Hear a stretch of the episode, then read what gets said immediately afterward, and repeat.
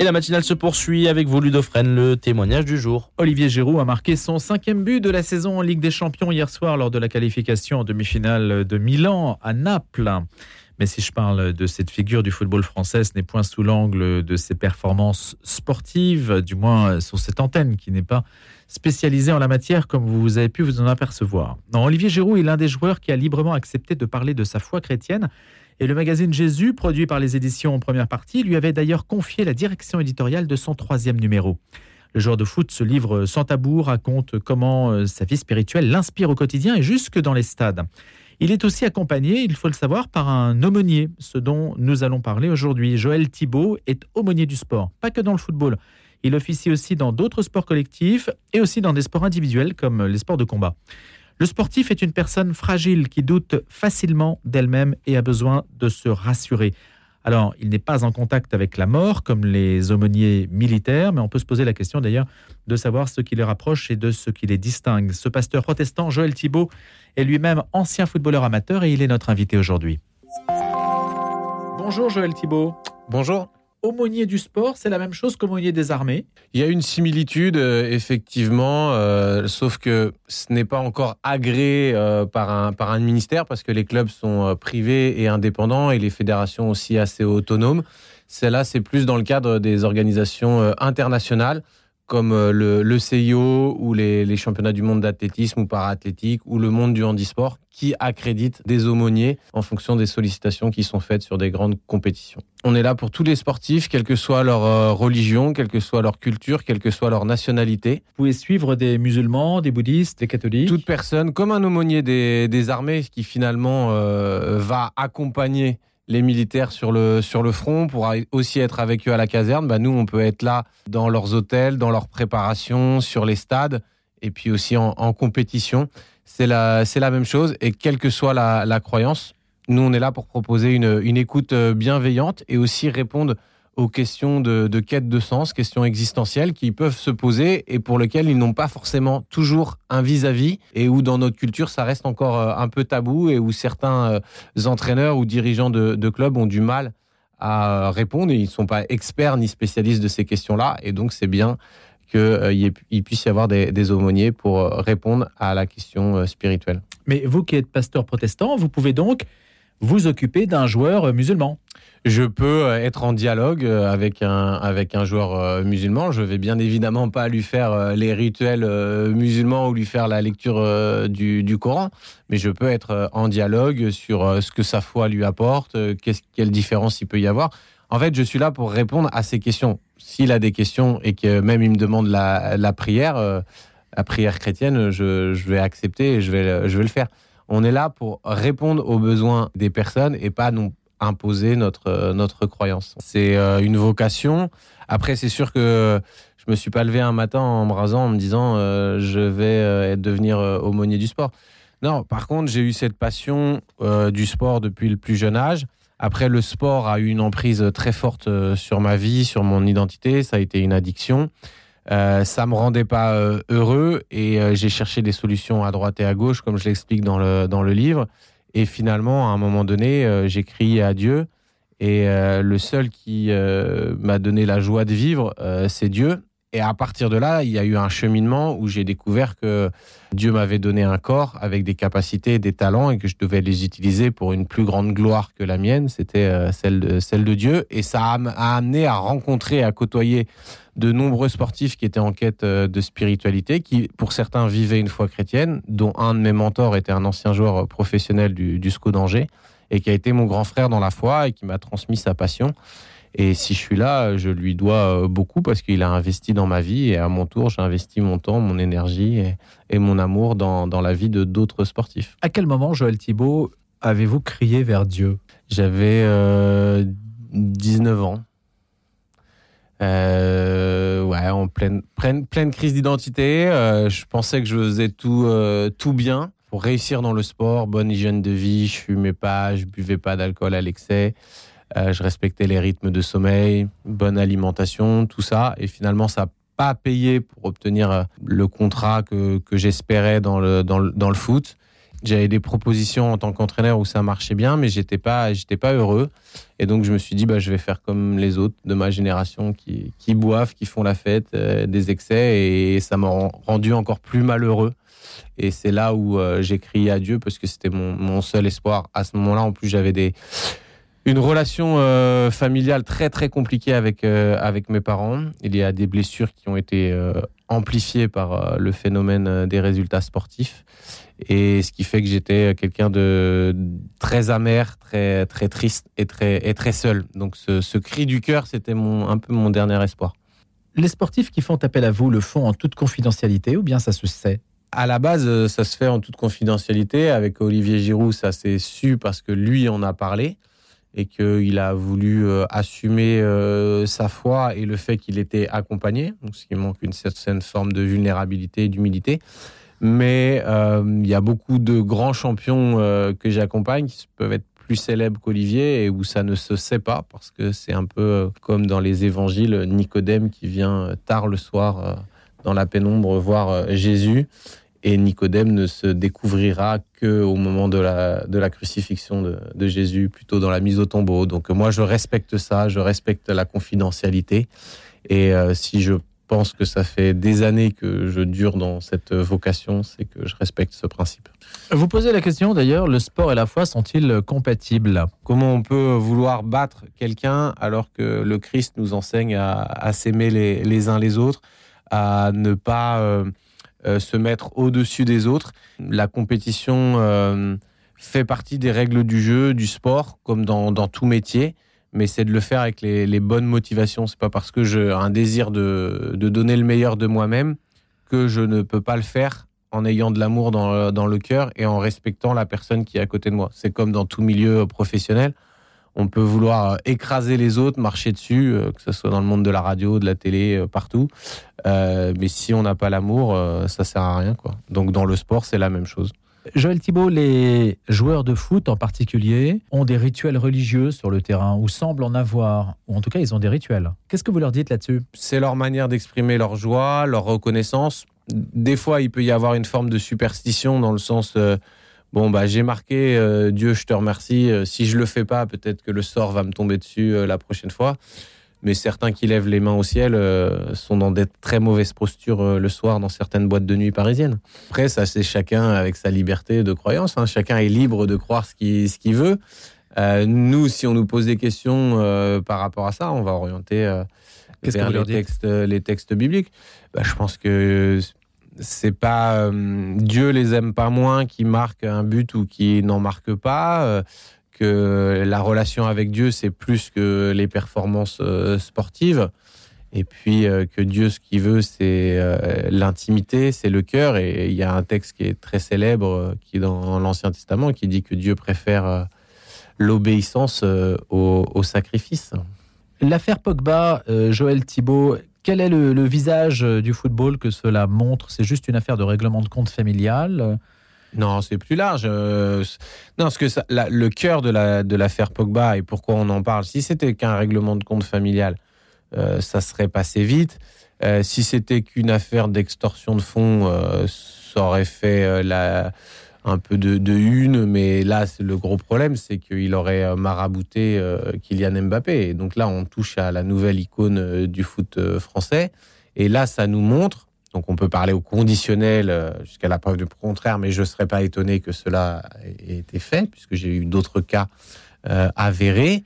Euh, de maraboutage. De maraboutage, de sorcellerie. Euh, c'est qu'on est prêt à tout pour réussir. Et on est prêt à vendre son âme quelque part. Et Jésus nous interpelle là-dessus. On dirait à quoi servirait-il à un âme de posséder le monde, de gagner tous les trophées, s'il perdait son âme? Et donc là, on est dans du trafic, dans ce monde occulte, où euh, ben, ça, ça, ça, rigole pas et c'est très dangereux. Et, Paul Pogba le paye à ses dépens, puisque est-ce qu'il est encore un joueur de football euh, aujourd'hui? Je ne crois pas qu'il ait fait beaucoup de matchs depuis 18 mois.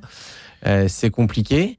Et, euh, et en plus, euh, il aurait, voilà, à travers ça, fait du mal à, quelqu'un d'autre. Donc euh, là, ça nous montre toute la noirceur. Donc d'où l'importance pour Paul Pogba de, découvrir l'évangile de la grâce et, et du pardon, parce que je crois qu'il a le droit à une deuxième chance comme tout le monde, mais il faut pouvoir reconnaître ses torts et s'en repentir. Pour l'instant, il est dans le déni. Donc est-ce que c'était vrai, est-ce que c'était faux? Mais s'il y a un appel, c'est au changement et à venir à Christ. La controverse euh, au sujet du ramadan dans le foot et des pauses euh, euh, que des joueurs désirant respecter le rituel demandent, comment la FFF a statué sur le sujet? Bah, je, pense que chacun est libre de faire ramadan, carême, jeûner quand, comme il veut. Chacun doit connaître son corps, ça on doit respecter ça. Maintenant, euh, je pense que la décision de la FFF me semble juste sur cette question de neutralité. Une religion ne doit pas imposer aux autres euh, un temps mort. Et donc, en fait, on est sur des questions de quelques minutes. Déjà, un joueur qui fait le ramadan, il a le droit de boire à n'importe quel moment pendant le, pendant le match, il a le droit de manger à n'importe quel moment, donc c'est un faux problème. C'est juste qu'on voudrait imposer une pause supplémentaire, et puis souvent c'est une histoire de quelques minutes. Est-ce qu'il peut pas attendre 45 minutes de plus pour manger davantage dans le, dans le vestiaire? Et est-ce que Dieu va le, va le punir? Après, on est sur tout un rapport à la religion. Euh, ce sont aux théologiens euh, musulmans de, de parler, mais là-dessus, Jésus a beaucoup de choses à dire sur le jeûne. Euh, il, il dénonce le jeûne qui est des fois un peu hypocrite aussi. Et puis voilà, le jeûne, c'est une question d'intimité avec Dieu, c'est de libérer du temps pour de l'intimité avec Dieu. Donc j'aimerais que ces joueurs qui font le carême ou euh, le ramadan ou autre nous parlent de leur intimité euh, avec Dieu quelque part. Qu'est-ce que ça change euh, dans une transformation de, de vie intérieure plutôt que de nous parler des, des signes extérieurs? Alors, il y a le jeune et puis les jeunes, parce que vous avez affaire quand même à un public très jeune. On rentre dans les centres de formation à partir de 14 ans, Ah. 15 ans, et après on sort en général à 35. Euh, 35 ans, la, carrière commence à, à, à s'arrêter. Euh, on commence à être moins performant aussi. Après, il y a quelques rares exceptions. On va jusqu'à 40 ans. Mais après, il faut, euh, il faut aller jusqu'à 65 ans ou oui. plus. euh, et après, il faut vivre jusqu'à 80 ans. euh. L'argent. L'argent, il y en a beaucoup au PSG. C'est surtout là qu'il faut aller. Mais l'argent, il y en a pas dans tous les clubs et pour tout le monde. Et il y a une mauvaise euh, répartition. C'est pas. D'ailleurs, c'est pas juste. Les joueurs devraient euh, se syndiquer davantage, euh, faire quelque chose parce que dans une même équipe, on veut avoir quelqu'un qui gagne 150 000 euros et un autre qui gagne à peine 3 000 euros. Et pourtant, ils font le même travail, même en nombre d'heures. Euh, ils se donnent à fond sur le terrain. Après, il y en a un qui En Ligue qui est 1, ça peut être comme ça. C'est comme ça, oui. Il y a une réglementation des, des salaires pour un minimum, mais il n'y a pas de plafond maximum. Et euh, au final, il y a des joueurs, c'est arrivé dans certains clubs, qui, qui font du boudi-bouda euh, capricieux et qui veulent pas jouer. Et les clubs continuent à les payer euh, gracieusement, et pendant que d'autres qui se donnent à fond euh, n'ont pas d'augmentation de salaire. Donc il y a des niveaux assez injustes, et il ne faut pas regarder qu'à travers euh, les plus grands joueurs comme Léo Messi ou Cristiano Ronaldo. Non, ça bien sûr, mais quand même, Mais- la moyenne en Ligue 1, c'est quand même plutôt des salaires assez confortables. Mais si on enlève le PSG, on verrait que la moyenne, elle tombe. Et puis, euh, cette moyenne par rapport à tout ce qui a été sacrifié et sur le fait de la difficulté de se reconvertir derrière, et quand on voit toutes les dépenses qui peuvent être occasionnées par rapport au, rythme de vie, parce que euh, c'est des, gestions de famille, il faut forcément avoir des gens qui les aident euh, au quotidien. C'est d'autres problématiques. Alors, vous me direz, c'est des problématiques de riches. Mais euh, souvent, ils sont loin de leur famille. Il faut qu'ils apportent un soutien à leur, à compagne, qui sont souvent esselés et à qui on ne pense pas, pas beaucoup. Et justement, certains clubs anglais aiment bien partir en stage dans les pays d'Europe de l'Est où les bordels sont malheureusement autorisés. Cette jeune épouse plaisante aujourd'hui sur le fait que son mari l'a trompée plusieurs fois, plusieurs années avant. J'en suis étonné, cela semble banalisé dans le milieu. Lorsque cet homme a découvert l'évangile, il a tout confessé à sa femme. J'ai même été témoin de ses confessions. Il lui a demandé pardon, il a reconnu ses erreurs et cherché à s'améliorer pour son couple. Donc de belles histoires avec des résultats obtenus, euh, Joël Thibault. Quand l'évangile euh, de Jésus-Christ, qui est une bonne nouvelle, euh, nous rencontre, ça transforme euh, les vies. Malheureusement, euh, cette histoire-là se termine pas si bien que ça. Donc, il faudrait que les, auditeurs aillent, creuser ce, chapitre. et c'est des choses qui me, choquent justement de voir cet homme qui a envie d'être un meilleur mari et, finalement, euh, il ne retrouve pas cet écho-là chez sa femme. Donc il y a des choses qui sont, très bizarres. Maintenant, ça reste, euh, voilà, de ces, choses qui existent dans le, dans le monde du foot. J'aimerais beaucoup faire un, documentaire, parce que j'en ai déjà réalisé quatre, euh, sur la, sexualité chez les, chez les sportifs. Et, euh, montrer la perversité, mais les égarements, mais aussi la beauté de la relation sexuelle dans le cadre du mariage. Euh, parce que j'y crois beaucoup euh, à ça, à ce, que Dieu a prévu initialement. Et souvent, on a eu du mal, peut-être, je ne vais pas taper dans une vision peut-être chrétienne que le sexe était juste fait pour se reproduire, mais il faut relire euh, Cantique des Cantiques. Et c'est un don de Dieu, c'est un cadeau de Dieu. Donc il faut le, il faut le vivre tel, tel quel. Et il n'y a a rien de mieux que de le vivre dans la, dans la fidélité. Et c'est ce que certains sportifs expérimente avec une nouvelle. Euh, Il y a des couples modèles qui vivent bien euh, l'intensité du, football en particulier, mais d'autres d'autres sports aussi. Comme partout, il y a, dans, dans, dans, tous les dans tous les sports, il y a des. Je vais pas les je vais pas les citer, mais j'ai j'ai de l'encouragement, je vois des je vois des belles choses. Sinon. Euh, je pense que j'aurais arrêté cette vocation parce que c'est quand même quelque chose de, de très lourd euh, d'accueillir les, les, confidences, d'accompagner, de voir euh, les difficultés aussi par lesquelles ils, passent, mais aussi les mauvais choix qu'ils peuvent faire à certains moments de, de, leur carrière, de leur vie personnelle, et que finalement, euh, bah, on le voit hein, comme avec le roi David dans, dans, la Bible, sur une mauvaise décision, ça a eu un impact considérable sur le reste de sa vie et sur ses enfants. Donc en fait, nos choix ne nous implique pas que nous. Donc il faut bien hmm. réfléchir. Et un fruit de l'esprit, je crois, c'est la maîtrise de soi. Donc c'est important de le, cultiver et de développer cette intimité avec Dieu. Joël Thibault, il y a des joueurs qui euh, vous appellent en urgence parce qu'ils ne sont pas bien et doutent d'eux-mêmes, euh, ou vous faites à la fois office d'aumônier, mais de psychologues, de confidents, de compagnons, euh, que sais-je encore? Oui, effectivement, ils appellent euh, quand avant un match, quand c'est quand c'est période de, stress, euh, période de difficulté, de, de, blessure.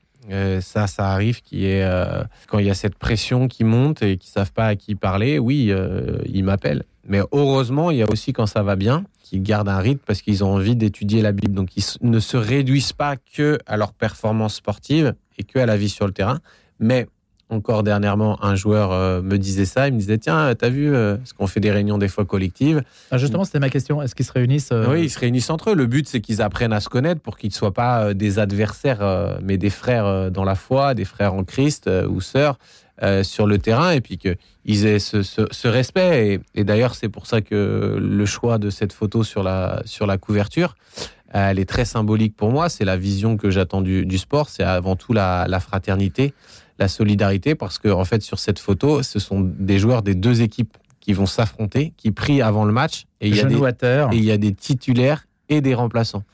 Donc euh, c'est très fort euh, dans l'unité et on est ensemble pour à la fois produire un spectacle, mais aussi rendre gloire à Dieu et que le meilleur gagne. Et ça, la volonté est entre les mains de Dieu.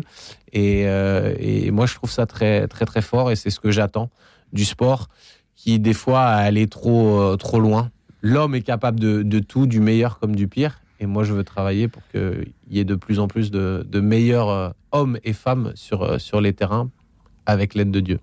Merci Joël Thibault. Ce seront vos dernières paroles. L'aumônier des champions préfacé par Olivier Giroud, justement. Et puis, je rappelle que vous êtes aumônier du sport depuis déjà quelques années. 2014, professeur de PS de formation, éducateur de football membre de l'Église protestante évangélique et que vous développez depuis 2017, faut-il le rappeler, l'aumônerie du sport en France auprès des clubs et des fédérations en formant de futurs aumôniers. Je vous souhaite une excellente journée.